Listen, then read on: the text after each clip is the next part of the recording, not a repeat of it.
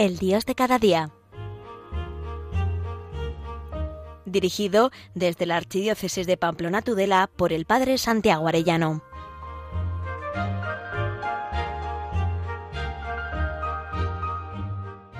Muy queridos oyentes de Radio María, qué alegría un día más con todos ustedes.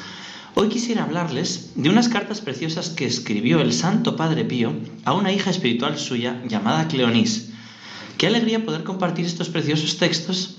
Además, quería pedirles oraciones porque desde ayer estoy realizando mis ejercicios espirituales en San Giovanni Rotondo, en el lugar donde vivió y murió el Padre Pío.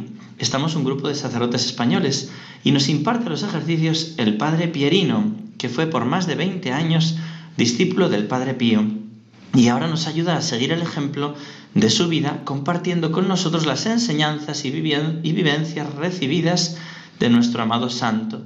Se lo digo también para que recen por nosotros, sacerdotes, para que podamos ser sacerdotes como lo fue el Padre Pío, es decir, sacerdotes según el corazón del Señor. De hecho, quería hoy empezar pidiéndole al Señor, por intercesión del Padre Pío, un corazón como el suyo, y vamos a pedírselo cantando. Jesús manso y humilde de corazón, a mi corazón semejante tú que has venido a prender fuego a la tierra, venga a nosotros tu reino. Eso es lo que le pido al corazón de Jesús y les pido a todos ustedes oyentes que lo pidan para nosotros, el Espíritu Santo que nos dé un corazón semejante al corazón de Cristo. Bien, conozcamos un poco la vida de Cleonis Morcaldi. Ella nació en una familia numerosa, vivió en la pobreza más extrema hasta que se convirtió en maestra. Desde el principio de su vida ya encontramos un acontecimiento providencial. Nuestro querido Santo Padre Pío fue ordenado sacerdote un 22 de enero de 1904, justo el día en que Cleonis, su hija espiritual, venía a la vida terrenal. Celebraban cumpleaños y ordenación en el mismo día. Entre padre e hija se establece una relación espiritual muy profunda que permite, como en toda comunicación, que la gracia de Dios circule del uno al otro en armonía. Acercándome con mucho cuidado a estas dos almas, unidas en el diseño misterioso de la divina providencia, he saboreado con júbilo el hecho de constatar que la gracia no excluye la naturaleza, pero sí la eleva y la perfecciona. El Padre Pío tendrá hacia ella la autoridad y firmeza de director espiritual que había asumido la responsabilidad de la guía de la joven alma. Pero también el Padre Pío, lleno de la ternura de Dios, le habla como a hijita amada, entre comillas, hijita amada, a la que con amor conduce a la santidad. Entablará diálogos con ella que manifiestan cómo es el amor de Dios Padre y del corazón de Jesús hacia una hija. Nada que ver con los amores posesivos o frutos de sensualidad o de apego desordenado, son diálogos de amor que parten del corazón paterno de Dios. He pedido a una feligresa y a una oyente de Radio María, una voluntaria, que preste su voz a la hija espiritual del santo llamada Cleonis, a la vez que yo daré voz al Santo Padre Pío, siendo fiel lector de sus palabras. Por ejemplo, cuando ella le pregunta, ¿Por qué me quieres tanto? Te amo porque te ama Jesús, porque lo quiere Él, Busca el modo de volverte siempre mejor. ¿Es por misericordia o por predilección que tú y Jesús me amáis? Por una y por la otra juntas. ¿Me quieres como se quiere a una primera hija? Sí, y con un amor siempre creciente y renovado. ¿Como se quiere a una primogénita? Aún más, aún más. ¿Cuánto me amas? Cuanto no se puede más. ¿Cómo de bien me quieres? Tanto como a mi misma alma y más. Cuánto me cuesta ¿Y cuánto he de arrancarte del mundo y darte a Jesús? Sé perseverante. Ahora dime, ¿qué es lo que ha hecho esta cautiva hija para que tú la llames primogénita? Al amor no se le pregunta el por qué. Goza del amor y da gracias al sumo benefactor que es Dios. Hasta aquí este diálogo precioso de padre e hija, en el que se muestra la ternura del corazón de Cristo, escondido en el corazón del Padre Pío, buscando el bien de una hija espiritual, a la que con delicadeza y cariño quiere arrancarla del mundo y que sea solo de Jesús. A veces pensamos que los santos, por estar tan en Dios, no pueden tener una ternura tan grande, ¿no? Como que esas delicadezas no son propias de un santo. Pues sí que lo son, porque el corazón de Jesús también tiene esas ternuras para con todos nosotros. Por eso, mis queridos oyentes, me gustaría compartir estas cartas en las que el santo dirige el corazón de su hija espiritual hacia Dios. Se palpa cómo es el Espíritu Santo el que dirige estos diálogos. En una ocasión cuenta Cleonis. Me encontraba en el último año de estudios. Tenía una profesora severa y un director huraño y austero. Estudiaba con esfuerzo y asumía renuncias y privaciones que no me aseguraban una preparación válida. Tan solo pensar en repetir el año escolar me hacía sentir mal. Mi sentido de la responsabilidad y pensar en los apuros a los que podía hacer pasar a mi familia fueron los que me dieron la valentía para escribir al Padre Pío. El buen Dios me permitió que este gran santo me respondiera. Alma del querido Dios, recomendaré calurosamente a Jesús tu caso, confiando en que Él te confortará. Sé buena y experimentarás siempre más el afecto de la piedad divina. No tengas miedo de nadie, estudia con amor y tendrás a su debido tiempo la recompensa. Y no te preocupes por los profesores, nos las veremos Dios y yo. Te deseo y espero para ti un santo nacimiento del niño Jesús. Te bendigo de corazón, Padre Pío. Esta fue la primera de tantas cartas que recibí del santo y que tan agradecida estoy por ello. El Padre Pío me decía, Recuerda que Jesús está siempre con las almas obedientes. La obediencia es la virtud humana que permite ejercitar la docilidad del espíritu y permite poner en práctica la voluntad de Dios. Yo miraba siempre con atención a aquel que era instrumento dócil en las manos de Dios. Pero mi gran prueba llegó cuando recibí la carta de mi primer nombramiento de una escuela de campo. Qué alegría inundaba mi corazón, no solo por mí, sino por mi madre y mis hermanos, que veían en esta respuesta un desahogo familiar. Tomé la carta y la llevé pronto al Padre Pío. Estaba en el corredor cuando llegué, le besé las manos y se la mostré. Yo observaba su cara como hacen los niños, con ferviente atención, para advertir cualquier cambio de expresión. De él dependía mi futuro como mujer y como maestra. El padre Pío me contestó enérgicamente. Es inútil pensarlo. Apártala de ti. Renuncia. Me bendijo y salí a la calle. No puedo decir aquello que sentía en mí. ¿Cómo era de, de preverse mis familiares, reaccionaron malísimamente. Me atacaron sin piedad y acusándome de no tener corazón, cambiaron mi espíritu de obediencia por ingratitud y falta de sensibilidad. Pero aún así marché al desván diciendo, díganme lo que quieran, échenme de casa si eso quieren, pero yo, aunque me cueste la muerte, voy a obedecer al Padre Pío. Desde aquel día ninguno me hablaba, iba a misa, me encomendaba a la Virgen de los Dolores, que desde aquel día fue mi verdadera madre y maestra, por fin el día del triunfo llegó y el Padre Pío me dijo, Recuerda, quien obedece no falta, pero canta victoria. Así comenzó mi insólito modo de conversión. Volviendo a casa sentí una gran alegría en el corazón. Mi mamá vino a mi encuentro, me dio un sobre, lo abrí y ahí se me decía que la escuela de Salermo me confiaba la escuela de tarde para adultos inmigrantes. Mi madre me besó y me abrazó. El Padre Pío me dijo, Vive tranquila y abandonada en los brazos de la obediencia. Recuerda que Jesús está con las almas obedientes. Te bendigo con paterno afecto. Mi madre llegó a decirme, hija mía, tienes razón en decir que quien obedece al Padre Pío obedece a Jesucristo. De verdad no somos dignos de besar la tierra que pisa. Después le pregunté al Padre Pío, Padre, ¿qué debo hacer para santificarme? Obedecer y amar. Qué martirio es la tentación de la vanagloria. Parece una cosa insignificante, pero después uno ve su extrema intensidad y hay que pasar por el fuego para vencerla y así después tener una mirada sobre la humanidad sufriente de Jesús. Se aproximaba la fecha del examen de Estado y decidí, con otras compañeras, ir a clases con un profesor, el cual no era grato para el Padre Pío, con lo que decidí no decirle nada. Era un profesor conocido por elogiar a sus aprendices con bellas palabras, convenciéndoles que estaban más que preparados para afrontar el examen. Afronté el examen convencida de que obtendría óptimas calificaciones, tanto que podría ser la primera en graduarme. Por vergüenza no quería ni salir de casa, ya que había suspendido el examen, pero mi madre me llevó con el Padre Pío que pronto me dijo, ¡Ay, buena muchacha! Reharás el examen, pero te prepararás mejor con el padre Gaetano y recuerda bien que una cosa es el maestro y otra distinta la campana que debes escuchar.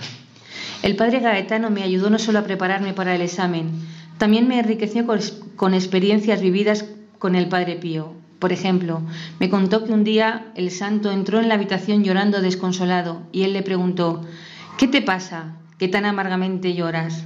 El padre Pío contestó, Lloro por el pecado de Adán y Eva.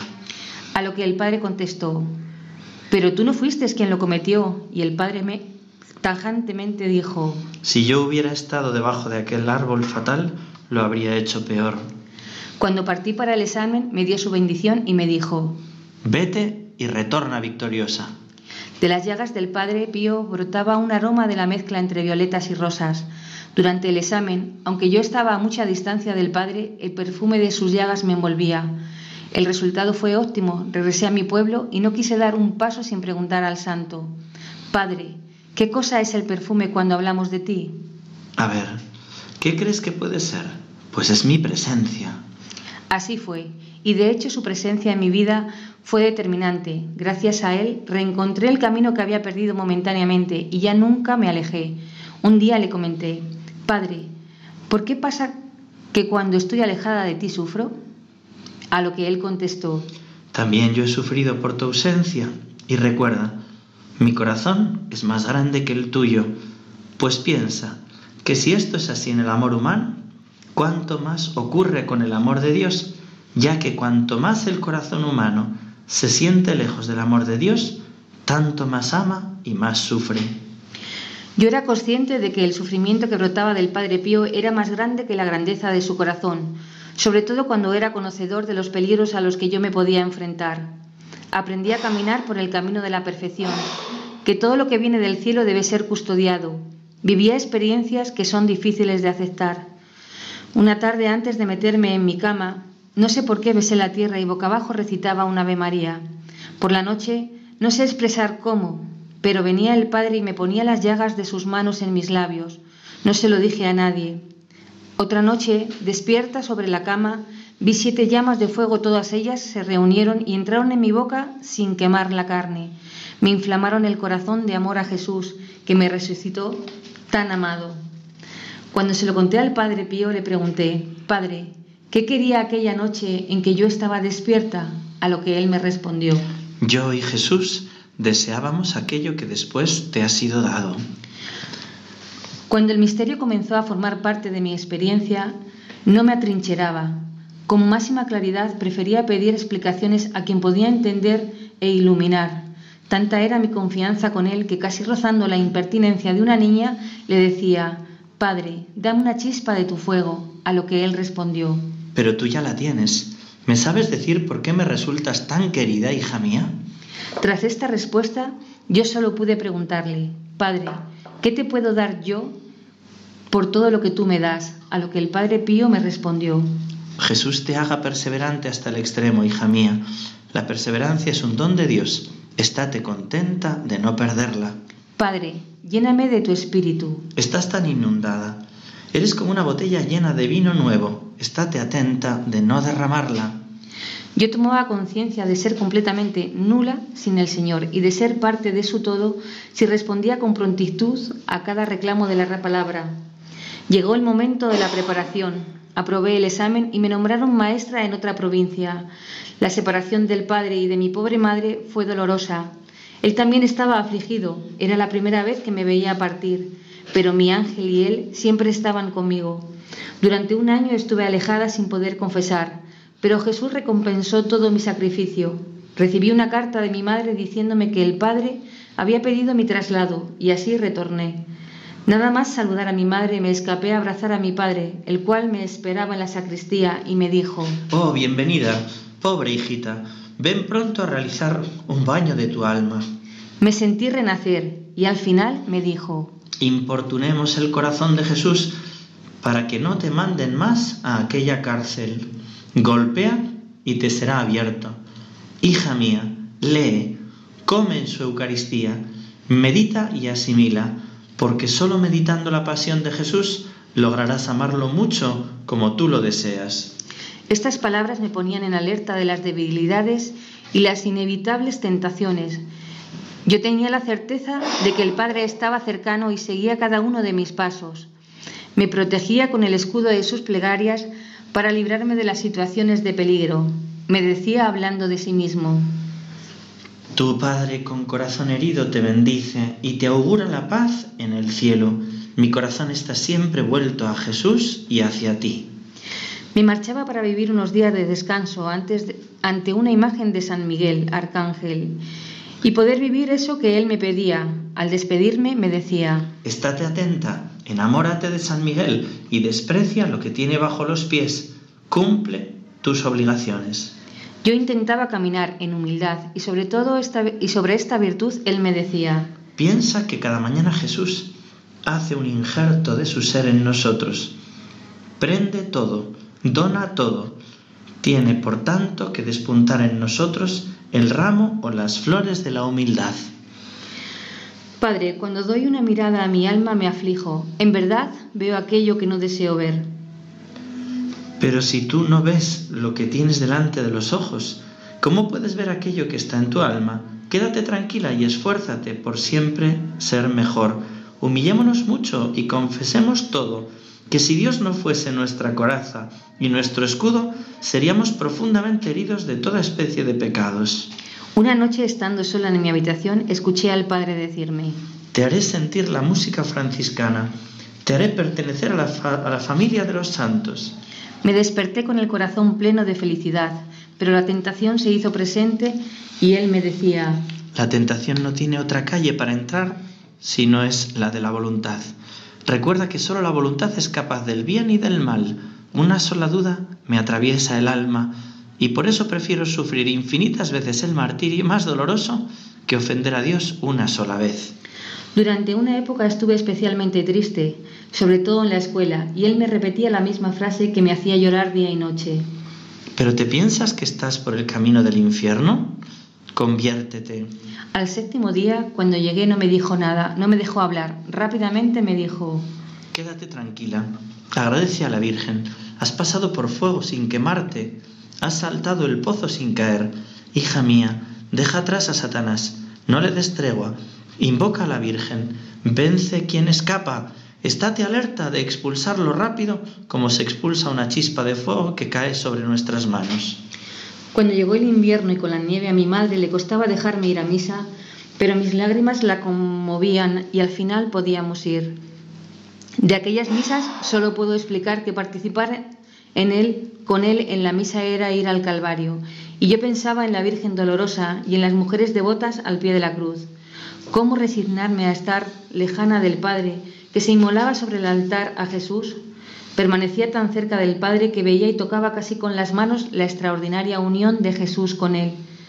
Todavía tenía cierto temor y no lograba mirar libremente el altar donde la humanidad víctima se ofrecía. Recuerdo que los primeros días escuchaba siempre con los ojos bajos. En confesión, él me dijo, Tú me haces avergonzar. ¿Por qué escuchas la misa con los ojos bajos? ¿Soy un, un sujeto que genera miedo? No, respondí. Pero al día siguiente miré al Padre durante la Santa Misa como lo miraban todos. Qué meditaciones y qué santos pensamientos me venían. Me arriesgaba siempre a preguntar en confesiones, con la ayuda de la dolorosa. Hice las preguntas acerca de aquello que sufría durante la misa. Padre, ¿es grande tu rebaño? Es inmenso. ¿Cómo debo asistir la misa?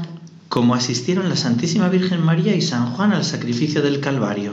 Sin saberlo, yo me sentía sobre el Calvario cerca de la Virgen y las buenas mujeres. ¿Cómo es su misa? Una realización sagrada de la pasión de Jesús. ¿Qué debo comprender en su misa? Todo el Calvario. Padre, dime todo lo que sufres en la Santa Misa. Todo lo que Jesús sufrió en su pasión lo sufro inadecuadamente en la medida que la criatura humana puede sufrir todo ello sin mérito propio y por su bondad. Padre, ¿cómo podríamos saber sobre tu pasión? Al conocer la pasión de Jesús, también conocerás la mía. Padre, ¿tienes la agonía de la muerte, como Jesús en el huerto de Gesemaní? Probablemente. ¿El ángel también viene a consolarte? Sí, ¿Qué fiat dices? el del sufrimiento, y siempre el sufrimiento por los hermanos en el exilio y por su reino divino. También dijiste que oyes como gritan. Crucifícalo, crucifícalo. ¿Quién grita? Los hijos de los hombres, más precisamente los beneficiarios de su muerte. ¿Cómo estuvo Jesús después de ser azotado? El profeta dice, se volvió toda una llaga, se volvió como un leproso. Entonces, ¿también eres como un leproso de pies a cabeza? ¿Y no es esta nuestra gloria? Si no queda lugar para más llagas, haremos llagas encima de las llagas. Dios mío, esto es demasiado. Eres, querido Padre, un verdadero verdugo tuyo. No tengas miedo. Por el contrario, regocíjate en ello. No mires el sufrimiento en sí mismo, no. Mira los frutos que da. Alaba a Dios y salva a nuestros hermanos. ¿Qué más podría desear?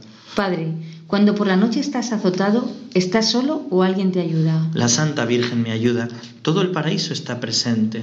Jesús me ha hecho sentir que sufres la corona de espinas. De lo contrario, la inmolación no estaría completa. ¿Qué pecados pagó Jesús con la corona de espinas? Todos, especialmente aquellos relacionados con los pensamientos, sin excluir a los vanos e inútiles. Padre, ¿tienes espinas en la frente o alrededor de tu cabeza? Alrededor de toda la cabeza. ¿También sufres lo que Jesús sufrió durante el camino de la cruz? Sí, pero deseo hacerlo para llegar al punto de sufrimiento al que llegó el Divino Maestro. ¿Quién son tu Simón de Cirene y tu Verónica? Jesús mismo. Padre, en el sacrificio divino, ¿tomas nuestras iniquidades contigo mismo? Es imposible hacerlo de forma diferente, ya que es parte del sacrificio divino. Entonces, ¿el Señor te considera un pecador? No lo sé, pero tengo miedo de ser así. Te he visto temblar al subir las escaleras hacia el altar. ¿Por qué? ¿Fue por lo que ibas a sufrir? No, no por lo que debo sufrir, sino por lo que debo ofrecer. ¿En qué parte del sacrificio divino sufres más? De la consagración a la comunión. ¿En qué momento de la misa sufres la flagelación? Desde el principio hasta el final, pero más intensamente después de la consagración. Padre, ¿por qué casi siempre lloras cuando lees el Evangelio en la Santa Misa? ¿Y te parece poco que un Dios le hable a sus criaturas y que reaccionen contra él? ¿Por qué sufres tanto durante la consagración? Me gustaría derramar no pocas lágrimas, sino abundantes lágrimas. ¿No eres consciente del tremendo misterio? Dios víctima de nuestros pecados y nosotros somos sus verdugos. El asombroso misterio de la consagración contiene las últimas horas que Cristo pasó en la cruz. El crucificado ahora revive en el altar del Gárgano. Padre, ¿también hablas durante la misa de las siete palabras que Jesús dijo en la cruz? Sí, aunque indigno también las hablo. ¿El Jesús crucificado tenía su ser más íntimo consumado? Deberías de decir quemado. Me dijiste que estabas avergonzado de pronunciar esta frase. Busqué a alguien para consolarme, pero no encontré ninguno. ¿Por qué? Porque nuestro sufrimiento es insignificante con el sufrimiento que Jesús experimentó. ¿Delante de quién te sientes avergonzado? Frente a Dios y mi conciencia. ¿Qué es la Sagrada Comunión? Un abrazo total. No dejes de rogarle a Jesús que con sensatez te la haga notar. ¿Dónde te besa Jesús? Me besa por todas partes. ¿Qué hace Jesús en la comunión? Se deleita en sus criaturas. ¿Qué debemos pedir a Jesús para ti? Jesús, déjame ser siempre otro Jesús. Padre, hazme feliz. Hazme sentir todo tu martirio durante la misa. Tenemos esto por ahora, luego ya veremos. Padre, antes de morir, deseo apretar el corazón de Jesús crucificado, todo herido, ofendido, ¿Tendré esa gracia? Sí que la tendrás. Jesús es bueno y te ayudará. Dime una frase para poner sobre mi tumba. Aquí reposa la que vive la eterna vida. Padre, me has dicho que soy la más querida de tus parientes.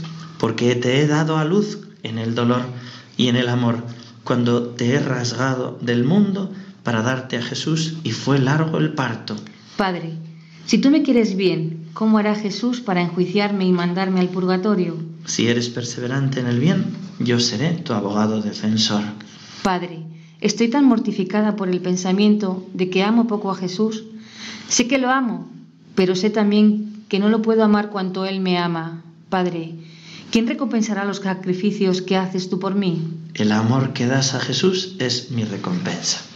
Queridos oyentes, hasta aquí estos diálogos preciosos entre el Padre Pío y Cleonis esta querida hija espiritual y el gran santo de los estigmas mantuvieron diálogos de gran intensidad hasta que en septiembre de 1968 el franciscano marchaba para seguir cuidándola desde la casa del padre.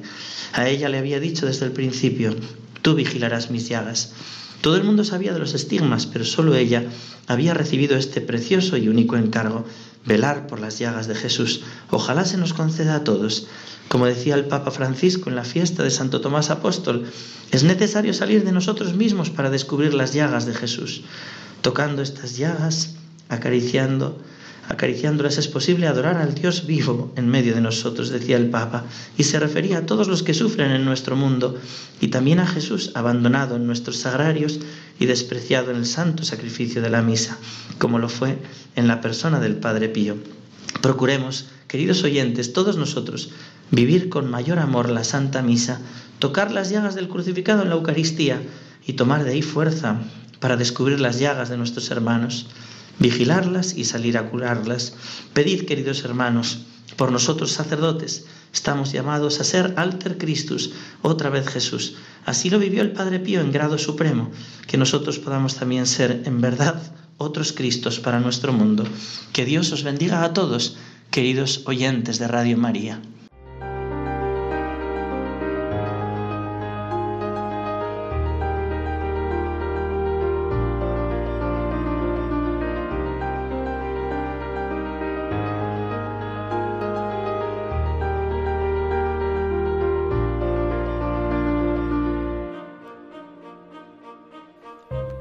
Finaliza en Radio María, El Dios de cada día, hoy dirigido desde la Archidiócesis de Pamplona Tudela por el Padre Santiago Arellano.